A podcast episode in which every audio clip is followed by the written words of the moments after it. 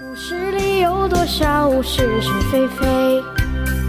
故事里有多少非非是是？《侍卫官杂记》，作者宋朴，姚事了播讲。说不是就不是，是也不是。故事里的事，说是就是，不是。为了下午四点钟在中美文化协会举行的鸡尾酒会，我们大家都非常紧张。早上七点钟，侍卫长就把大家召集起来，指示下午工作的分配。他对我们说：“对于美国人，你们不必特别留神，因为绝对不会有问题。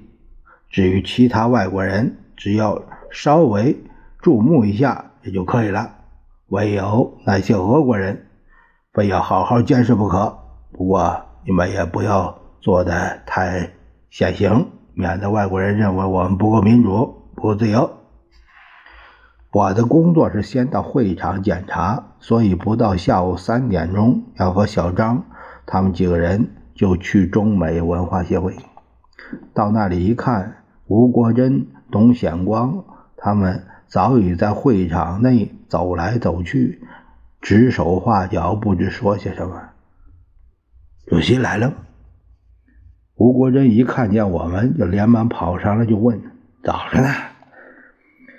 小张很悠闲的口气：“我们，奉派先来会场看看布置的情形。”董显光这时候也走过来：“我们大家先绕圈看看吧。”他是夫人的亲信，又是先生从前的英文教师。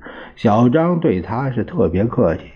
他声音未绝，小张笑嘻嘻对他说：“董副部长，我们追随您的身后好了。”会场的正中悬挂着一幅两三丈长的红绸，上面缀着“庆祝独山大捷”六个大金字与许多英文字。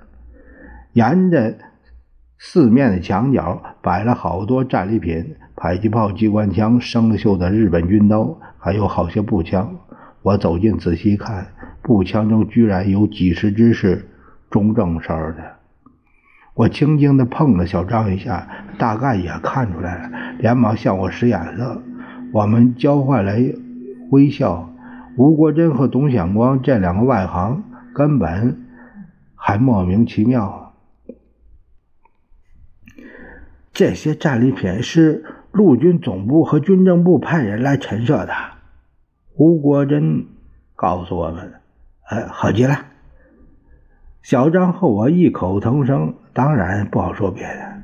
先生是四点差五分来的，那时候陈诚、贺应钦还有好些人都已经来了，因而他也没有时间去看陈设的战利品。外宾于四点整陆续来临，每个人都先走过来和先生握手，然后有吴国珍、董显光他们陪着喝酒说话，再看看战利品。到了后来，会场里黑压压挤了一大群人，大家除掉喝酒吃东西的，根本没法子走动。六点钟放映电影，先由吴国珍用英语报告，大意是。说，因为时间仓促，这张独山大捷的影片在剪辑上恐怕不算太好。说完了话以后，大家不免鼓掌一番。片子一放，老杨就偷偷对我说：“这长沙会战和收复昆仑山那两张旧片子拼在一起了。”看到外国人集中精神坐在那儿，我是实在想笑。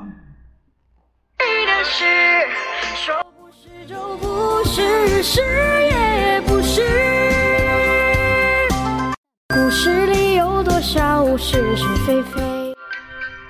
故事里有多少非非是是？